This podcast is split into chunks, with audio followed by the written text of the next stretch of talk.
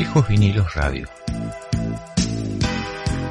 Un programa de radio que intenta rescatar las historias de grupos y artistas de rock que con su particular impronta marcaron una huella en nuestro inconsciente colectivo.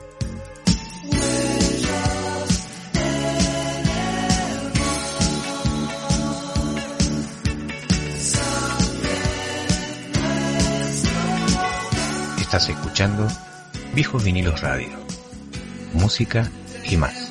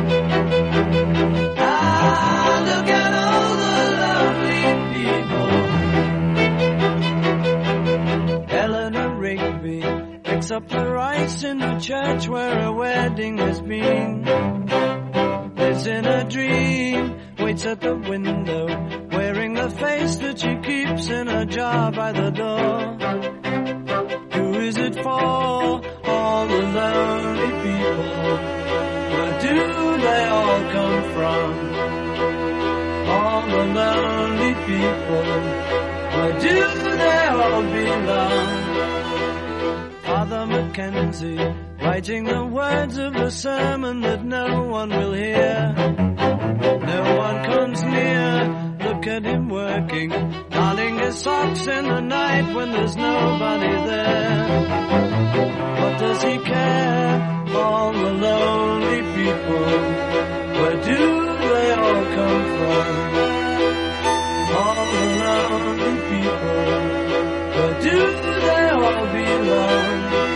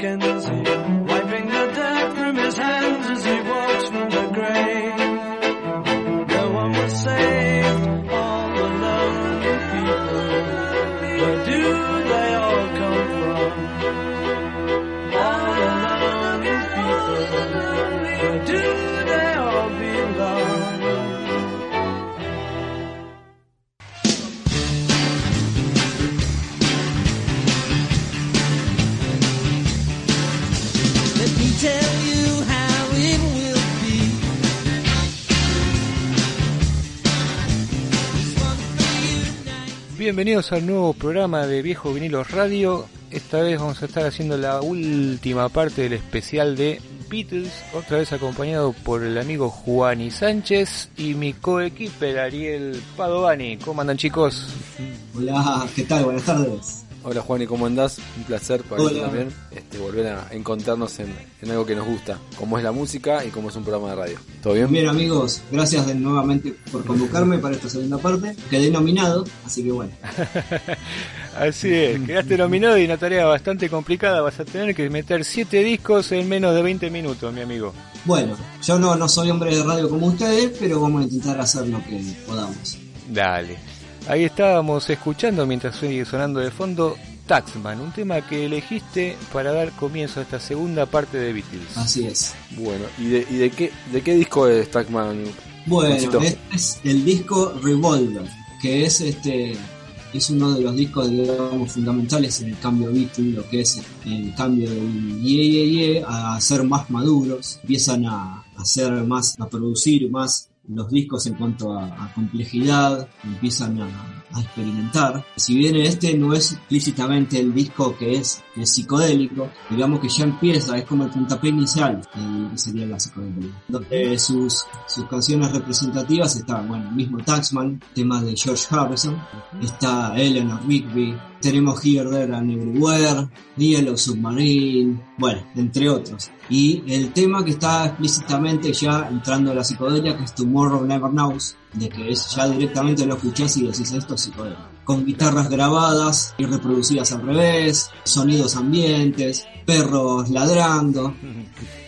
Así que bueno, el arte de tapa es una tapa dibujada en blanco y negro, en donde están las cuatro caras dibujadas de ellos con imágenes de ellos más chiquititas. Si ustedes ven la tapa, están los cuatro dibujados como lápiz como pincel. Esta tapa, Juani, si mal no recuerdo, creo que ganó premio al mejor arte de tapa, un premio un Grammy, ¿puede ser? Sí, sí, así es, este ha ganado un premio Grammy, porque justamente, como decía anteriormente, antes no se, no se mataban mucho en las tapas. Entonces ellos empezaron a ponerle la vuelta de tuerca en cada, en cada arte de tapa.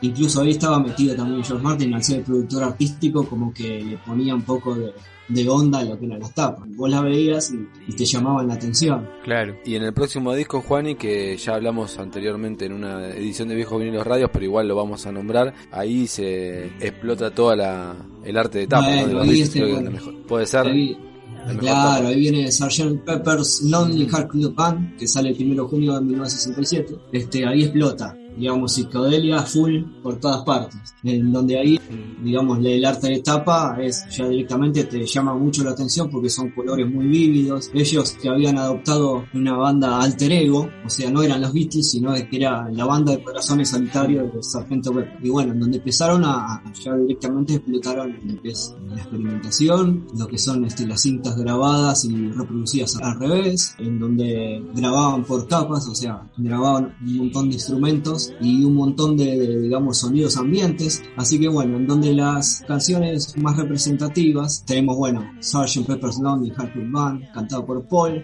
que es como una presentación de, de los que hacen las presentaciones del circo, bueno, parecido así, como que empieza a presentar lo que es el disco, después, bueno, una ayuda a mis amigos cantado por Ringo, tenemos este, Cuando tenga 64 cantado por Paul, Sí. que es una especie de foxtrot hermosísimo también, y, y bueno, tiene un montón de- de- de condimentos que realmente hacen que el disco sea una obra de arte. Con Lucy in the Sky with Diamond también, Sí. olvidando el tema propiamente dicho es psicodélico de Lennon, si ustedes leen la letra, la verdad es muy psicodélico, de verdad. Yo quería hacer un breve comentario nada más muy por arribita que no tiene que ver con los Beatles, pero sí tiene que ver con una influencia que influenció a 10 millones de bandas, pero en el disco Circo Beat de Fito Páez eh, empieza también como un, en homenaje seguramente a Sgt. Pepper, como una especie de... de Claro, circo. exactamente. Incluso la tapa es muy, muy similar de Circo Beat. Ujú, a Sgt. Pepper. Bueno, el comienzo también es que es como, como una presentación. Claro. Sí, Juani, después de Sgt. Pepper llega un disco muy particular, ¿no? Que es el Magical Mystery Tour. Así es. ¿Por qué, qué, qué tiene de particular este disco? Este disco viene en particular que viene con película. Es una película, así como esas películas surrealistas que ellos siempre hacen, sobre una idea de Paul en tomar un micro y viajar por diferentes lugares, todo grabado, con diferentes artistas, Claro. bueno, artistas circenses también, y ellos mismos. En donde, bueno, pasan peripecias a lo largo del tour, digamos, de ese, de ese micro. Entonces, bueno, el micro justamente tiene las letras Magical Mystery Tour, en donde están todos los temas. Eh, digamos que, bueno, el, film también, bueno, es muy Beatles. Ya, ya, ya los conocemos a ellos. Este, lo dije, salió el 27 de noviembre de 1967. Tiene en cuanto a canciones representativas, Magical Mystery Tour propiamente dicho, Un Loco en Colina, All You Need Is Love, el gran All You Need Is Love, este, que ese tema iba a ser después el primer tema transmitido vía satélite de gran novedad es que ellos tocándolo en vivo para todo el mundo, digamos, vía satélite. Bueno, el arte de tapa son ellos disfrazados, vieron disfrazado de morsa, por eso el tema Yo soy la morsa, Ajá. este, en donde, en donde, bueno, ellos están disfrazados de diferentes animales, muy loca también la tapa, muy loca también la letra de, este, de Soy la morsa, obviamente, así que, bueno, también un, un disco lindo de escuchar, eh, no llega al nivel de, para mí, para Sgt. Pepper, pero Claro, exacto.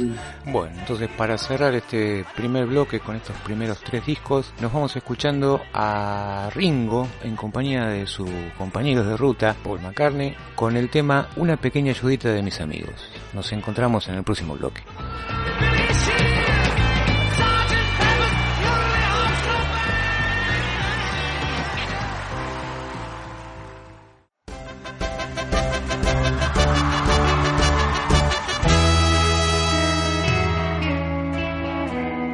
What would you do if I sang out of tune? Would you stand up and walk out on me?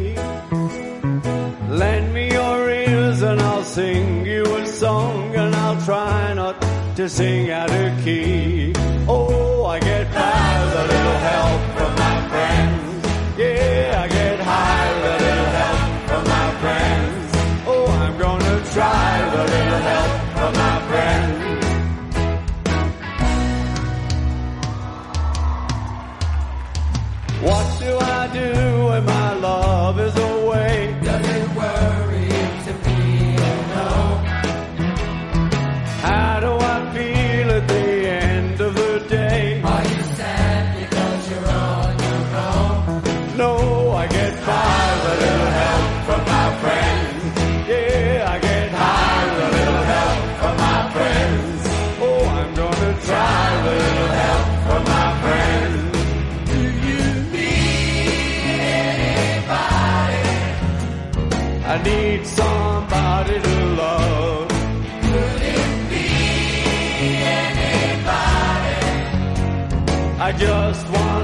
someone to love.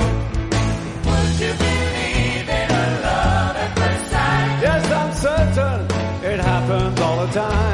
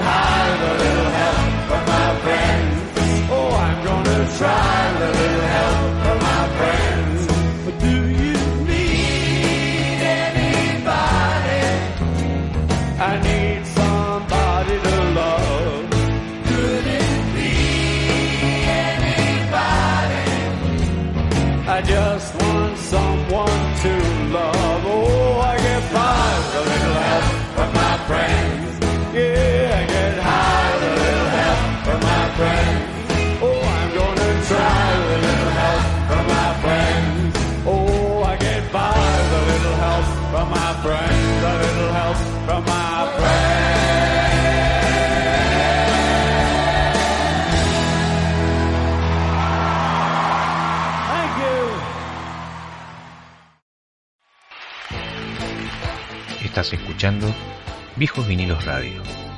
Música y más.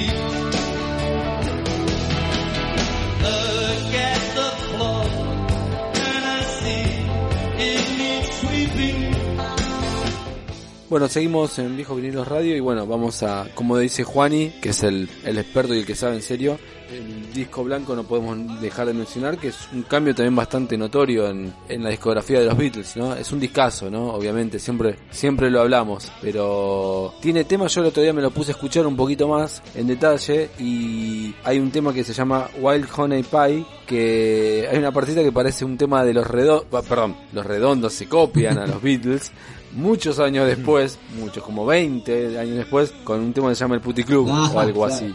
Claro. Pero nada, nada, a ver si me querés hablar un poquito de, de este discazo que se llama El Álbum Blanco. Bueno, eh, eh, White Album. Obviamente White Album se, se trata por la misma tapa, ¿no? Que es este totalmente blanco y solamente dice el nombre chiquitito de Beatles. Que eso, en discordancia con lo que era Sgt. Pepper, digamos, era una tapa totalmente plana. Claro. Uno veía la tapa blanca directamente y decía los Este álbum salió el 22 de noviembre de 1968, es un álbum doble. Claro. Es el único álbum doble de los Beatles, en donde, bueno, han surgido algunas controversias con este disco porque George Martin no estaba de acuerdo. Decía que para qué tantos temas si pueden hacerse un buen álbum con normal, digamos, con todos los temas que tenían. Y ellos dijeron, no, vamos a hacer un doble, vamos a hacer un álbum doble. Así fue, que las jornadas de, de grabaciones fueron terribles, porque ellos tenían una fecha de lanzamiento.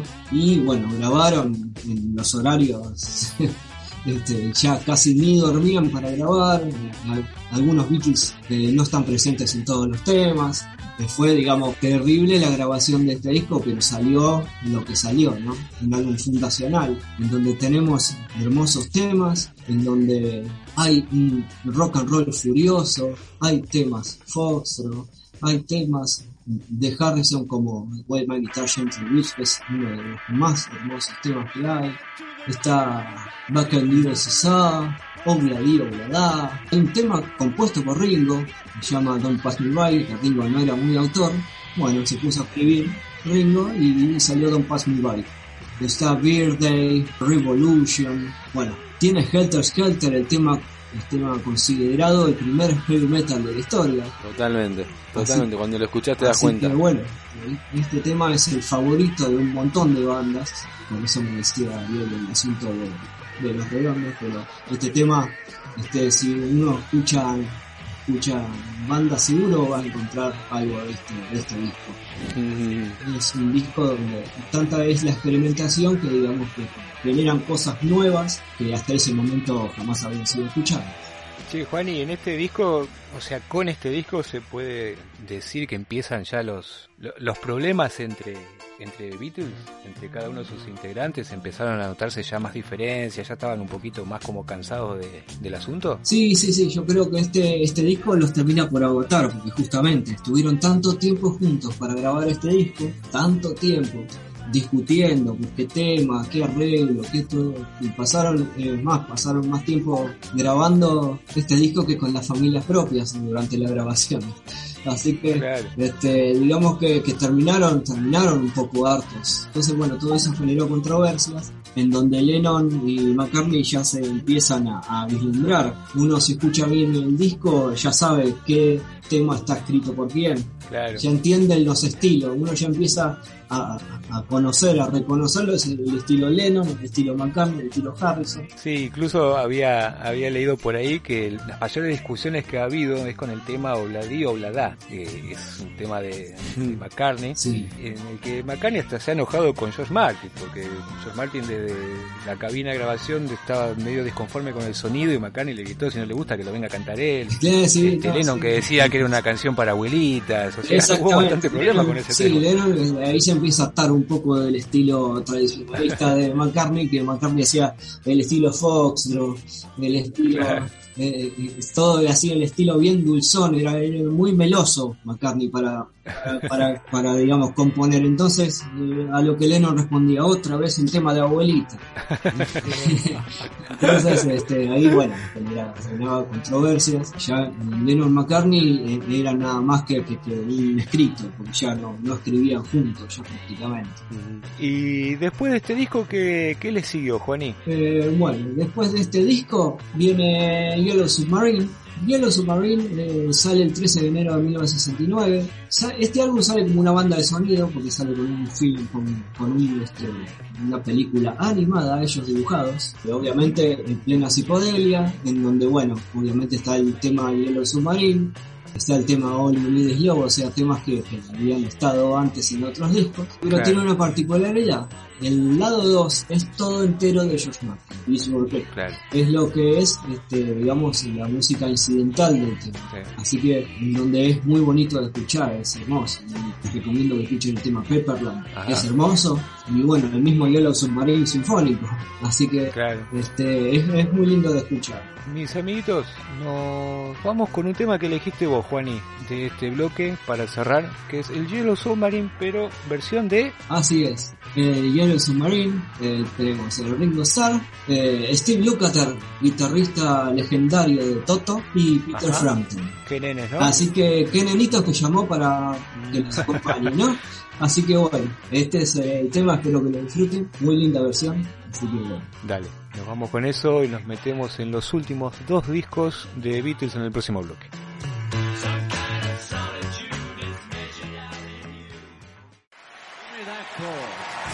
In a town where I was born, lived a man sailed the sea, and he told us of his life in the land of submarines. So we sailed up to the sun till we found the sea green. And we played in our yellow submarine. Let me hear you. We all live in a yellow submarine, a yellow submarine, a yellow submarine. We all live in a yellow submarine, a yellow submarine, a yellow submarine. And our friends are all aboard. Many more of them live the band began to play Playboy.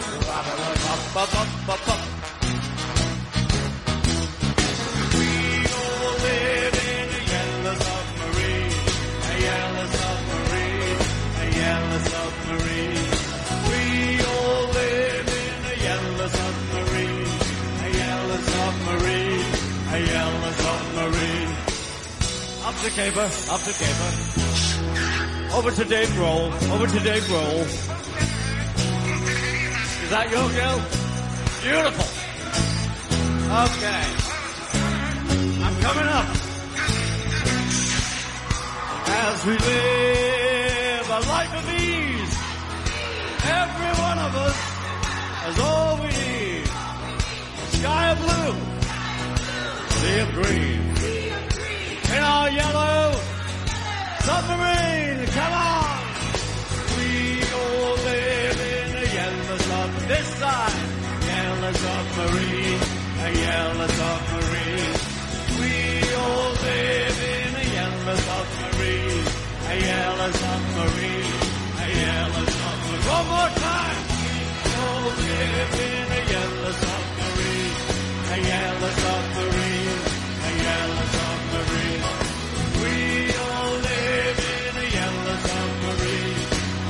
yellow submarine, a yellow submarine.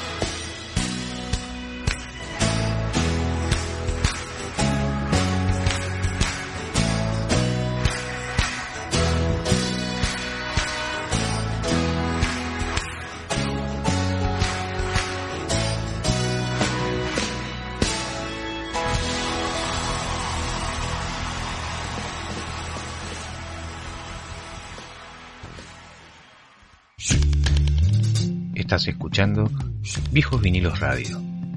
Música y más.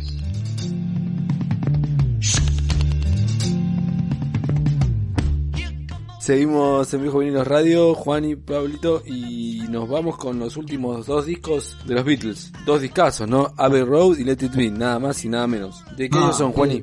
Bueno, Abbey Road, 26 de septiembre de 1969. Este disco es, contrario a lo que dice la discografía oficial, este disco en realidad es el último. Pasa que Let It Be eran temas ya grabados que lo oficializaron, salieron después. Claro. O sea, Abbey Road en realidad es el último grabado por ellos.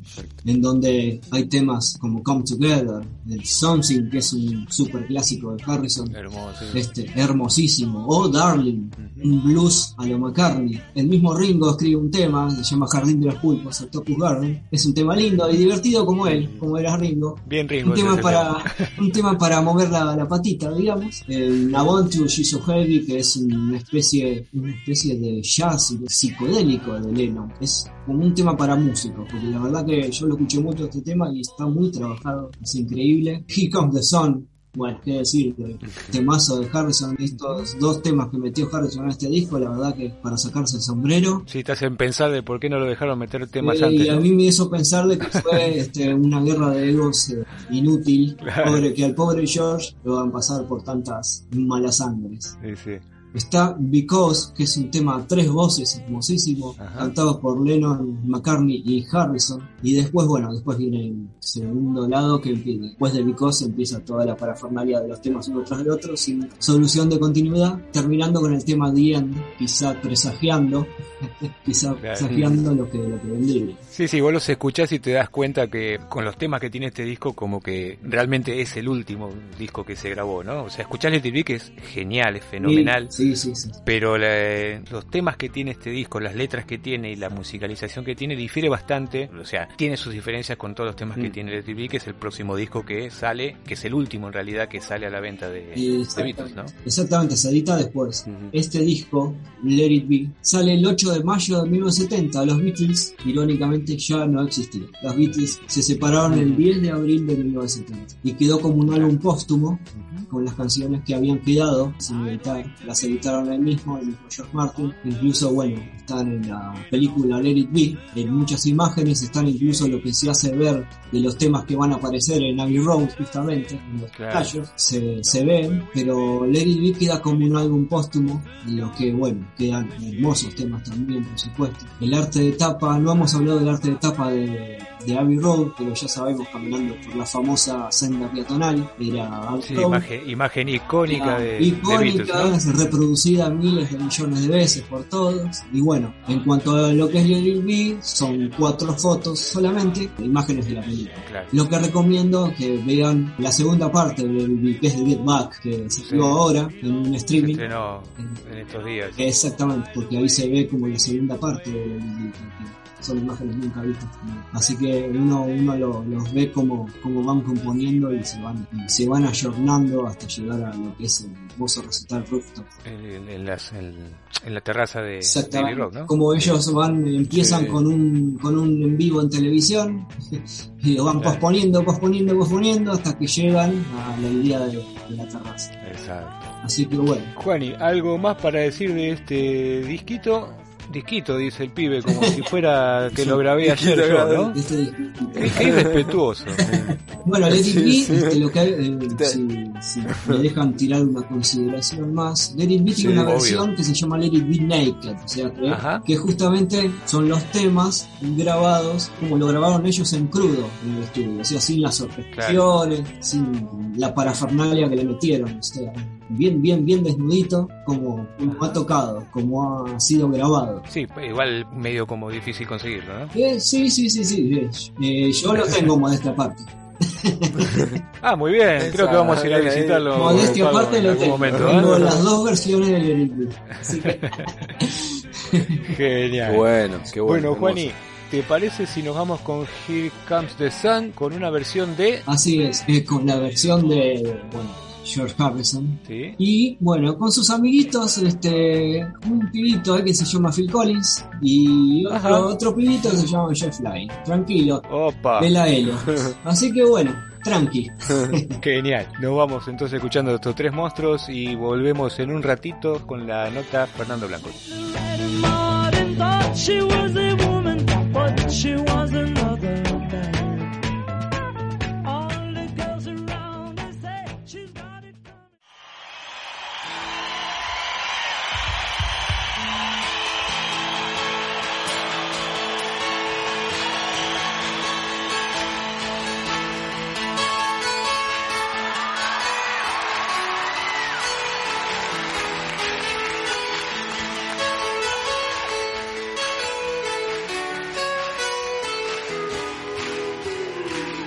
Here comes the sun, do do doo. Here comes the sun, and I say it's alright.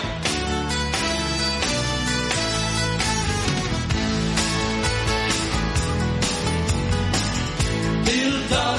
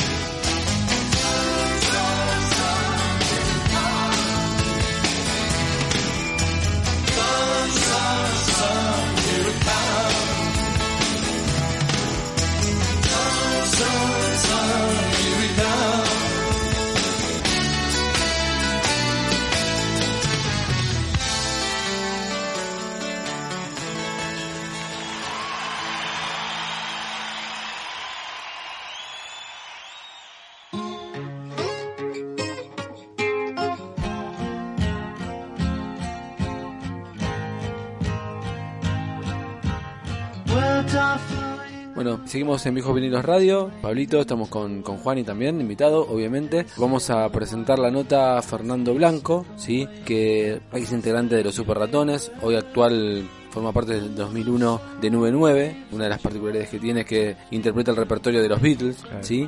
Y aparte, como dato también fundamental, escribió nada más y nada menos que tres libros de los Beatles, Ajá. ¿no? Sí, sí. Con Sergio, dos con, dos tres creo que con Sergio Marchi. Los tres con Marchi, sí. Uno en el 2009 que se llama Beatland, otro en el 2017. Los Beatles desde el comienzo, 1962 a 1966. Y en el 2019 el último, por ahora, digo, porque puede haber sido siempre otro más, los Beatles en el final, del 67 al 70. Exacto. Nos habló de algo más, ¿no, Pablito? Sí, nos estuvo contando también adelantando la- el lanzamiento de su último libro que habla de, de la movida de, de música, de bandas de música en la ciudad de Mar del Plata. Nos adelantó el nuevo disco de Nube 9 con canciones propias, no canciones de, de Beatles. Y nos comentó un poquitito de su disco sí, solista Diversiones, con distintas versiones que Sí. es un lindo disco para escuchar, con distintas versiones de músicos de los 50, 60 y 70, desde qué sé yo, desde ABBA hasta Bob Dylan. Tienes de todo un disco hermoso. Así que, Juani, te invitamos a escuchar a, a Fernando Blanco y nos encontramos en el último bloque, ¿te parece? ¿Cómo no? Ahí estaremos escuchando atentamente, amigo.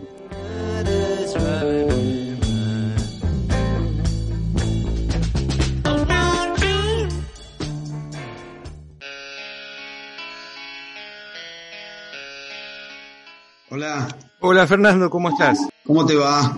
Bien, ¿y vos? Bien, todo bien por suerte. Bueno, gracias por el tiempito para la nota. Te queríamos convocar a vos, bueno, para hablar un poquito de Beatles y, y de tus proyectos que están muy pegados, ¿no? A, a todo lo que es Beatles. Dale, perfecto, genial, buenísimo. Bueno, la idea un poco es que, bueno, tenés, tenés bastante experiencia con respecto a lo que es los Beatles. Creo que sos mucho más especialista que nosotros en cuanto al tema, por más que nosotros escuchamos Beatles desde hace bastante tiempo. Tenemos un conocido en común, Sergio Marchi. Yo laburé con él en la exposición de Rock Nacional 30 años, hace mucho, allá en el 95. Cuando se hizo Sí, la- yo to- toqué ahí. Buenísimo. Bueno, yo estaba, estaba por ahí. Uno de los que recién empezaba hizo la enciclopedia, escribió algunas historias. pues, Pero más allá de eso, quería que nos cuentes por qué el hecho de la necesidad que te surgió con Sergio de hacer, si no me equivoco, tres libros de los Beatles y cómo lo encararon, porque siempre hay que buscar una vuelta de tuerca, ¿no? O sea, para, hacerlo como interesante al otro, ¿no? No, solamente a uno que lo hace, sino al, al lector. Mira, eh, con Sergio mm, surgió, digamos, un- nos conocimos. Creo que él vino por primera vez en los años 80 a cubrir algún festival a Mar del Plata. Yo estaba empezando con los Superratones y enseguida pegamos buena onda porque creo que Sergio, a Sergio le gusta la música y porque a mí me gusta también la música desde el lado periodístico, desde la investigación, desde, desde los datos, desde conocer bandas. Eh, es eso que podríamos decir que los dos somos bastante melómanos, ¿no? Más allá de nuestras actividades. Así que pegamos buena onda, me acuerdo que charlamos ese día en la cena, charlamos bastante. Después él vino a cubrir alguna cosa que hicimos y ahí como que volvimos a charlar bien. Y después lo fui cruzando eh, en distintos lugares, alguna crítica del disco, alguna charlita de música. Siempre tuvimos buena onda. Y no me acuerdo por qué fue que allá por 2005, 2006, acrecentamos nuestros contactos, nuestra amistad y nos juntábamos a comer una vez por semana y a charlar de música. Y uno de los puntos en común que siempre surgían con Sergio era los Beatles solistas cómo nos gustaban esos discos, qué sé yo, Van on the Run, Living in the Material World de George, Cloud Nine de George, eh, Plástico No Van de Lennon. Entonces, había como una, una pasión en común ahí, ¿no?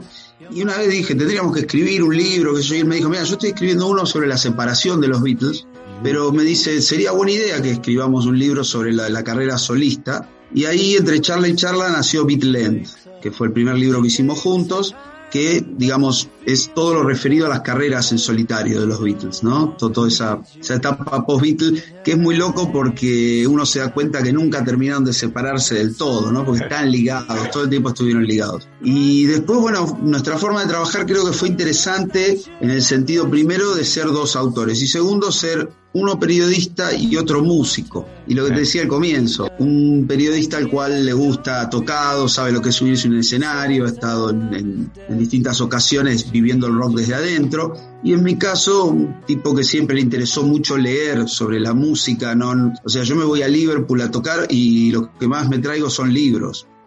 Eh, más que discos y todo. Entonces me encantan las biografías, me encanta todo eso. Y creo que de ahí nació eso, que es ese enfoque distinto que tiene el libro, que es eso, ¿no? Un periodista y un músico recopilando cosas sobre los Beatles solistas, que nos fue muy bien con ese primer libro. ¿Cómo hicieron para, para cortarlo en dos? ¿Dónde ves el quiebre de, de los Beatles como para, digo, para marcar, se puede decir una primera etapa, una segunda etapa o dos etapas distintas?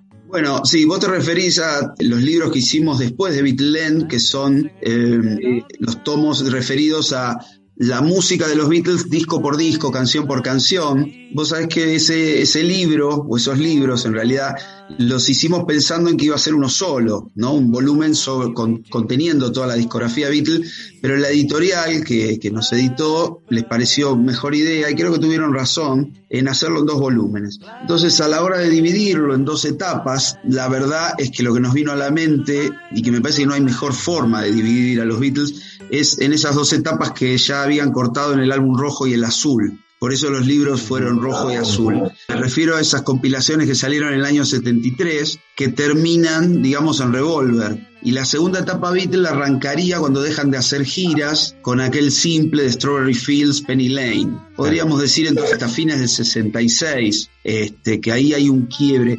En realidad lo loco es por, eh, con los Beatles es que disco a disco prácticamente hay un quiebre. Mm. Uno cuando va escuchando hay saltos, ¿no? No diría cualitativos porque realmente cada disco tiene una calidad soberbia, digamos, suprema, pero eh, hay cambios estilísticos. Pero tal vez el salto más fuerte es ahí, cuando después de Revolver pasan a Sgt. Pepper, ¿no? Ahí hay un- una cosa increíble que sucede. Pero bueno, es un poco caprichoso, ¿no? Pero nos pareció buena idea, con lo cual los libros quedaron divididos en dos tomos 62-66, 67-70, como vos decías, el rojo y el azul para, para los muchachos.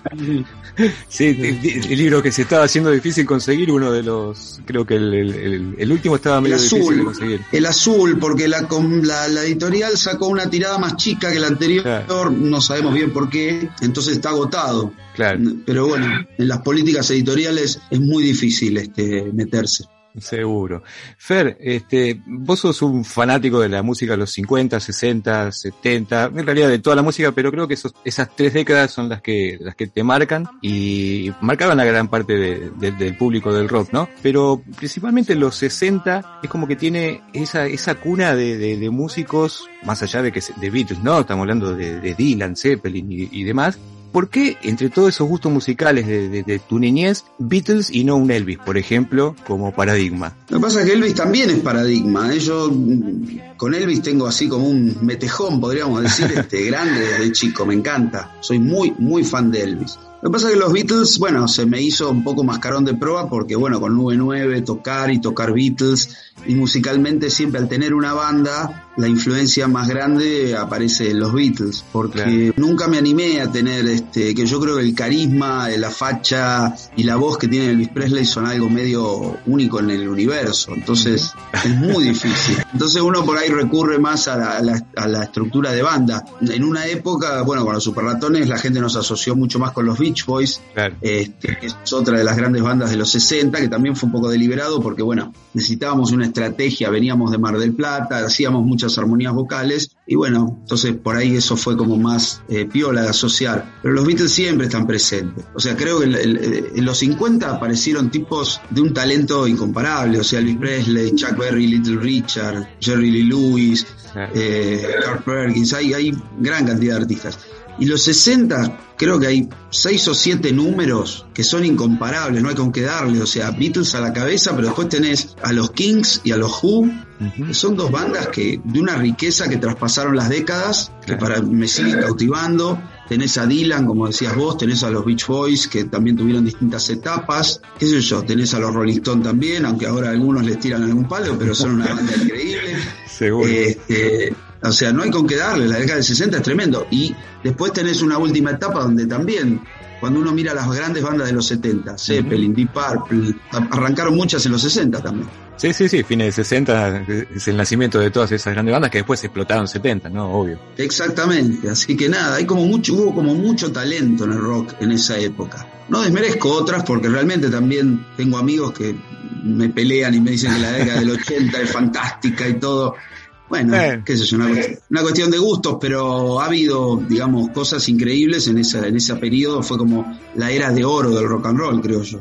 Seguro. Y, y a tu parecer, el, el tema de que Beatles sea el, el puntapié inicial de muchísimo de, incluso de estos músicos que estás nombrando, eh, ¿se debe por ahí a ese cambio estilístico que decías vos de disco a disco que a lo mejor no era muy visible en otros intérpretes? Un poco sí, lo que pasa es que los Beatles están por encima de todo, o sea, están un escalón arriba de todo. Yo te lo digo porque en serio, yo soy muy fan de, de The Who, de los Kings, de todas esas bandas que me encantan. Y, y después digo, bueno, pero los Beatles son, están en, juegan en otra categoría.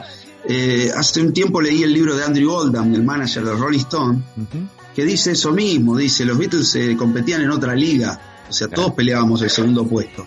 Pero los Beatles eran otra cosa, también leí una nota de Ray Davis de los Kings diciendo que no había, no había forma, dice, nosotros podíamos tener un gran guitarrista riff, yo podría hacer grandes letras, pero los Beatles se sentaban y construían cosas que otros no podíamos hacer, y es verdad, las canci- el cancionero que dejaron en menos de ocho años es incomparable, no solo para, para otros músicos de rock, sino también para, para otros géneros, ¿no? Fíjate Claro. acá que vos le preguntás a un músico de folclore o hasta de tango o de todo que te van a decir y los Beatles son ineludibles. ¿Ari? No, te quería preguntar por, por Nube 9 y por el disco que hiciste, la historia de los Beatles en canciones en vivo también. ¿Cómo, ¿Cómo hiciste para seleccionar esos temas?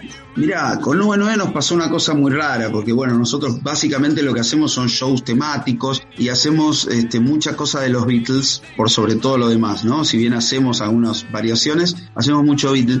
Y muchas veces mucha gente me decía, ¿por qué no graban algo? Incluso alguna compañía nos ofreció para grabar algo. Y yo decía, ¿qué sentido tiene volver a grabar las canciones de los Beatles? Para mí, ninguno. Como fan de los Beatles, yo rara vez disfruto alguna versión distinta, ¿viste? Pero la verdad es que me cuesta, porque están tan bien hechas que...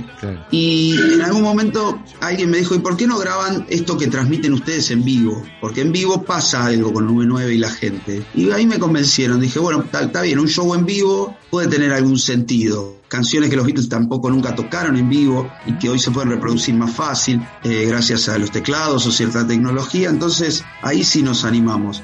Y hicimos un par de grabaciones. Lo primero que hicimos fue el show, grabar el show de la historia de los Beatles en canciones. Que lo que yo intenté armando esa lista fue reflejar todas las distintas épocas, ¿no?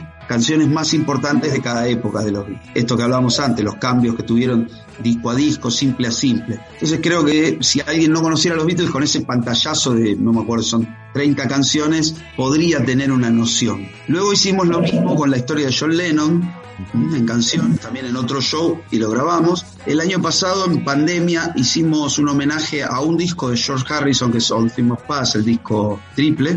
Hicimos como los highlights de ese disco, como una experiencia así, cada uno grabando en su casa, que estuvo muy buena. Y yo después lo mezclé todo y te digo, hice un curso de, mezcla y producción, así como acelerado. Fue tremendo. Y por último, ahora estamos editando, en 15 días sale el disco de canciones propias de 99. Así que estamos como muy ansiosos, ya subimos tres temas adelantos y bueno, ya se viene el disco de canciones propias. Sí, 99 es un- un- una agrupación que hace temas de Beatles que, que la verdad que está, está muy bueno escucharlos y verlos, ¿no? Por, más allá de, de la calidad musical, está bueno de, de ver eso en una banda que no andan todo con flequillo, ¿no? En- en- no están bloqueados a los a los Beatles, este, pues está tocado hasta con un sentimiento, se, se nota el sentimiento Beatles dentro de la banda cuando los estás viendo, ¿no? Eso, eso es importante. Sí, bueno, yo siempre digo, somos una banda de músicos y de fan de los Beatles. De alguna manera, a todos nos gusta mucho, es la música que nos, nos gusta por sobre, nos une. Cada uno después tiene sus gustos más particulares, pero los Beatles nos unen a todos.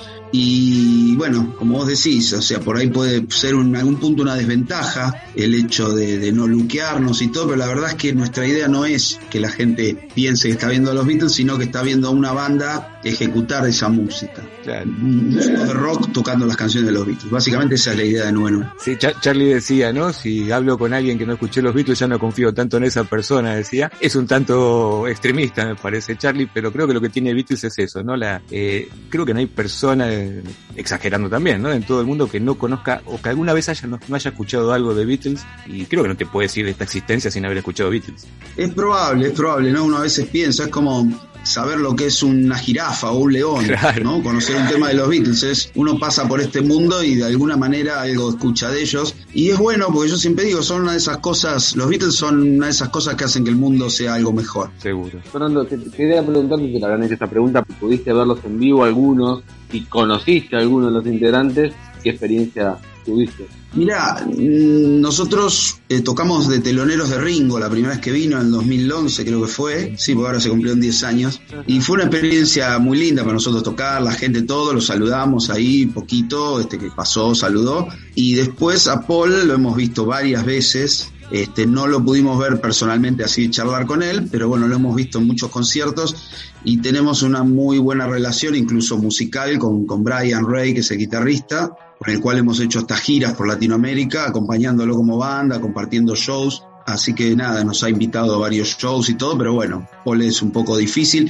y tampoco nos da mucho para insistir, porque la verdad es que a veces creo que yo lo veo mucho, a veces con los fans, viste que viene y están desesperados por ver si el hotel y esto, y digo, pero muchacho, hay que disfrutar el show también, ¿no? O sea, la magia de- del tipo, la entrega, tres horas de show, regalándote 30 canciones, eh, no hay que olvidarse de eso, que lo importante es la música y disfrutar de eso y aprender, compartir, eso me parece que es lo más importante. Después hemos tenido sí la suerte como músicos, ¿no? Porque es lindo compartir escenario en Liverpool o en Estados Unidos con- de tocar con gente que ha grabado o tocado con ellos, mucho en las carreras solistas, ¿no? Este, Benny Lane, Steve Holly, Lauren Schubert, este, Danny Sewell, todos esos que tocaron con Paul, algunos músicos que tocaron con John, también el bajista de la Elephant Memory Band, me acuerdo que era divino, Van Sion se llamaba.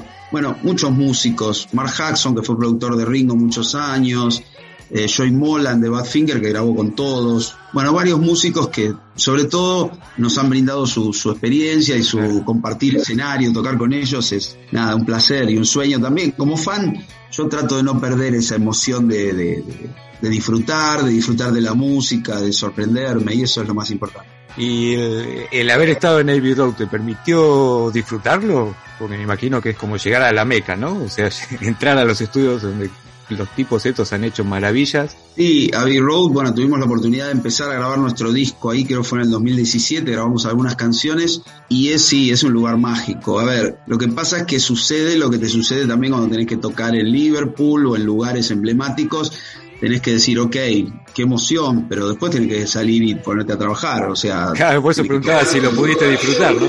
Sí, sí, sí, creo que ya lo tengo medianamente, mal que suene un poco pedante, pero la los años y todo me han dado ese, por lo menos ese privilegio de aprender a disfrutar la experiencia, ¿no? Eh, o sea, la experiencia me ha dado la posibilidad de- del disfrute, mejor dicho. Llegué al lugar, dije, wow, qué lindo esto, qué sé yo, y enseguida, mira, a en Abbey Road entramos a las 10 de la mañana y 10 y cuarto estábamos tirando la primera toma de un tema. Claro. Algo que no sucede en ningún estudio del mundo, pero tenían todo listo, todo preparado, todo seteado, así que no había mucho tiempo. Probamos los instrumentos, los equipos, ecualizamos, seteamos, auriculares y Y dale que va. toma uno, fantástico. Y después disfrutar, decir, bueno, que todo suene, que todo ande y ver el mismo piso, oler el mismo piso. El piso tiene como un olor de madera que fue lo que más me quedó grabado. La imagen, el reloj, la- las tarimas, todo es, los pianos, estaban los pianos ahí que los Beatles usaron. Y es lindo, ¿qué te voy a decir? Está bueno. Fer, te saco un cachitito de Beatles. Eh, vos editaste este año Diversiones con Sí. covers de monstruos, ¿no? Monstruos. Pero con la particularidad que tiene que están traducidas al castellano. Hiciste la traducción al castellano de las letras, ¿no? Sí, era un proyecto que tenía ahí en carpeta hacía tiempo, había canciones, viste, uno va escuchando canciones y decís, ah, esta me gustaría, como quedaría en castellano. Y de repente tuve una cantidad de temas, busqué algunos otros y, y armé. Eh, ahí en pandemia grabando casi todo yo, un, par de amigos bateristas, pero el resto lo grabé todo yo y, y fue una experiencia bárbara, ¿no? Este, un gusto, sobre todo algunas Claro. canciones de en general de grupos conocidos, pero tal vez no las canciones más conocidas o más comerciales, Claro. sino algunas que me parecían a mí que podían funcionar bien en castellano y temas que tuvieran que ver algo conmigo, que me gusten básicamente a mí, ¿no? Otro de los proyectos que estás presentando, ¿no? Es el libro Parte del Mar, historias de rock en Mar del Plata. Contanos un poquito de Sí, bueno, yo volví a Mar del Plata después de mucho tiempo y otro de los proyectos que tenía ahí en carpeta y bueno, tema pandemia, viste que te permitió por ahí, o por lo menos a mí me permitió decir, bueno, qué es lo que tenía ganas de hacer en algún punto, algunas cosas, me dio el tiempo y una de las actividades a las que me volqué fue escribir este libro que cuenta la historia del rock de Mar del Plata, que tuvo bandas interesantes, bandas muy buenas, hubo una movida muy fuerte y nunca trascendió mucho, o sea, salvo lo que pudimos hacer nosotros con los Super Ratones y algunos otros grupos ahí que lograron hacer un poco de ruido a nivel nacional, nunca hubo demasiada repercusión. Así que nada, me puse a contar esa historia, entrevisté más de 50 músicos, managers, eh, bolicheros, sonidistas, gente que tuvo que ver con la movida y escribí un libro que está a punto de editarse, ¿eh? en días este, va a salir y recién ahora le puse, bueno, el, el título Parte del Mar, la historia del rock en Mar del Plata, así que estoy como muy, muy ansioso para que, para que salga y que la gente lo pueda leer, ¿no? Y esto ya se está por editar, ya sale a la venta. En diciembre, la idea es que en diciembre esté en físico y tal vez en digital también. Y el disco de Nube 9, El disco 99 tiene fecha, si no me equivoco, el 3 de diciembre. ah, bien, todo juntito. en plataformas y bueno, hoy justo salió el tercer tema adelanto, es un tema que canta Julián, nuestro guitarrista, así que nada, hay, hay para escuchar algo para calmar la ansiedad.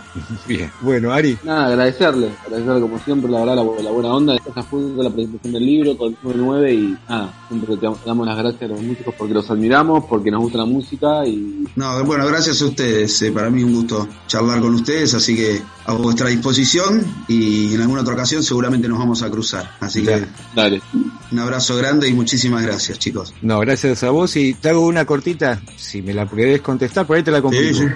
Un viejo vinilo que te lleves al fin del mundo. un viejo vinilo que me lleve al fin del mundo. ¿Sabes qué me llevaría? Eh, yo me había comprado en un momento la banda de sonido de una película llamada American Graffiti, Ajá. eh, una película de los 70 pero que compilaba toda música de los 50 y los 60. Creo que me llevaría el American Graffiti, aparte es doble, así que saco ventaja. Genial. Bueno, Fer, mil gracias por, por el tiempo, por las notas y bueno, lo mejor para lo que viene. Gracias a ustedes chicos, nos estaremos viendo seguro. Un abrazo. Abrazo grande.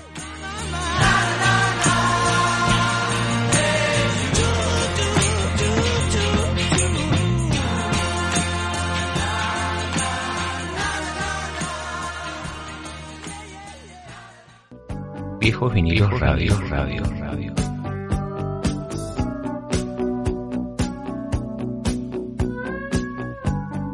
Música y más.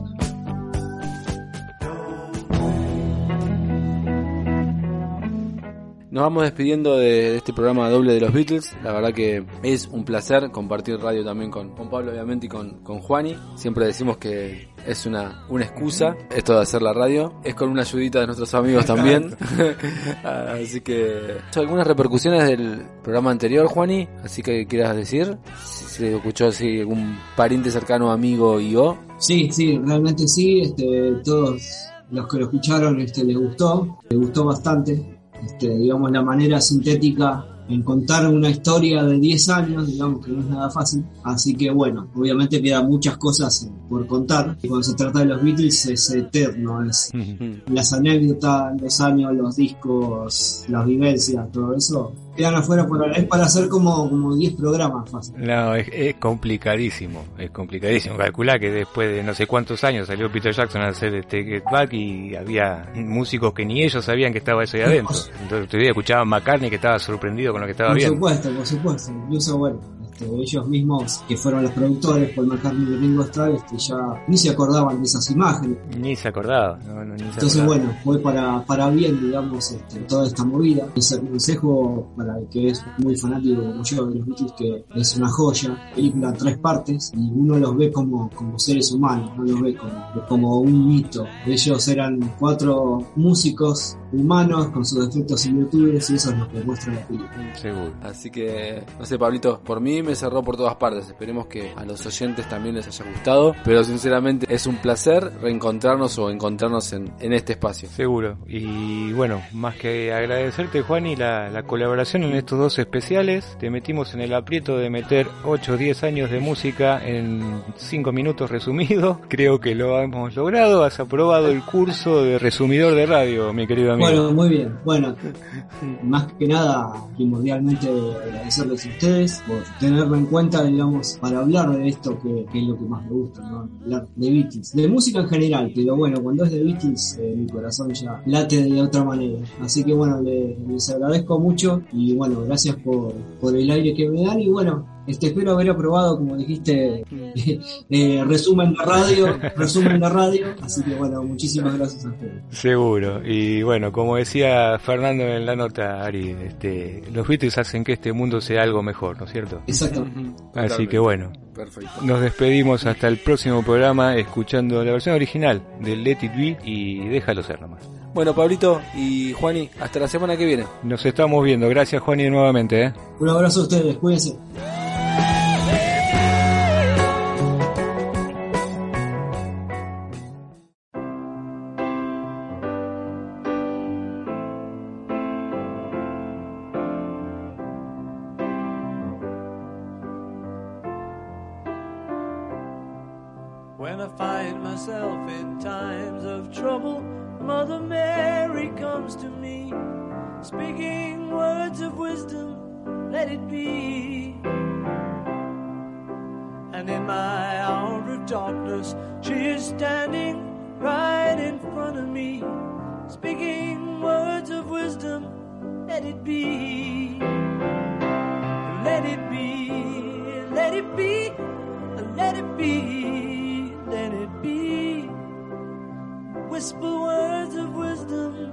Let it be. And when the broken hearted people living in the world agree, there will be an answer, let it be. But though they may be parted, there is still a chance that they will see. There will be an answer. Let it be.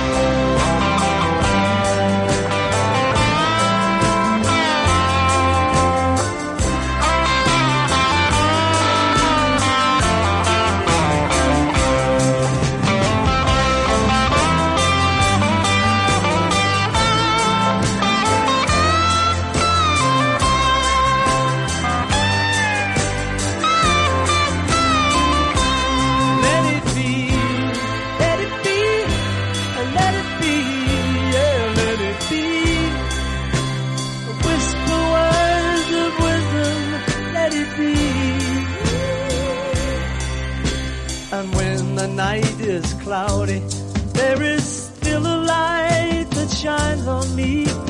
Shine until tomorrow, let it be. I wake up to the sound of music. Mother Mary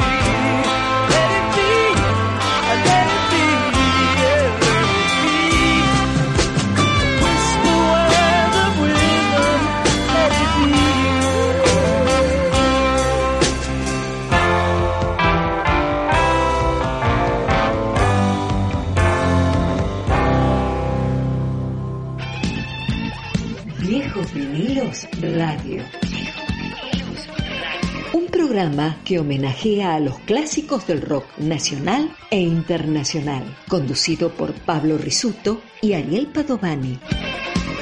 Cada martes de 17 a 18 por Radio Palabras del Alma de Pilar y de 18 a 19 por Mochileros Radio.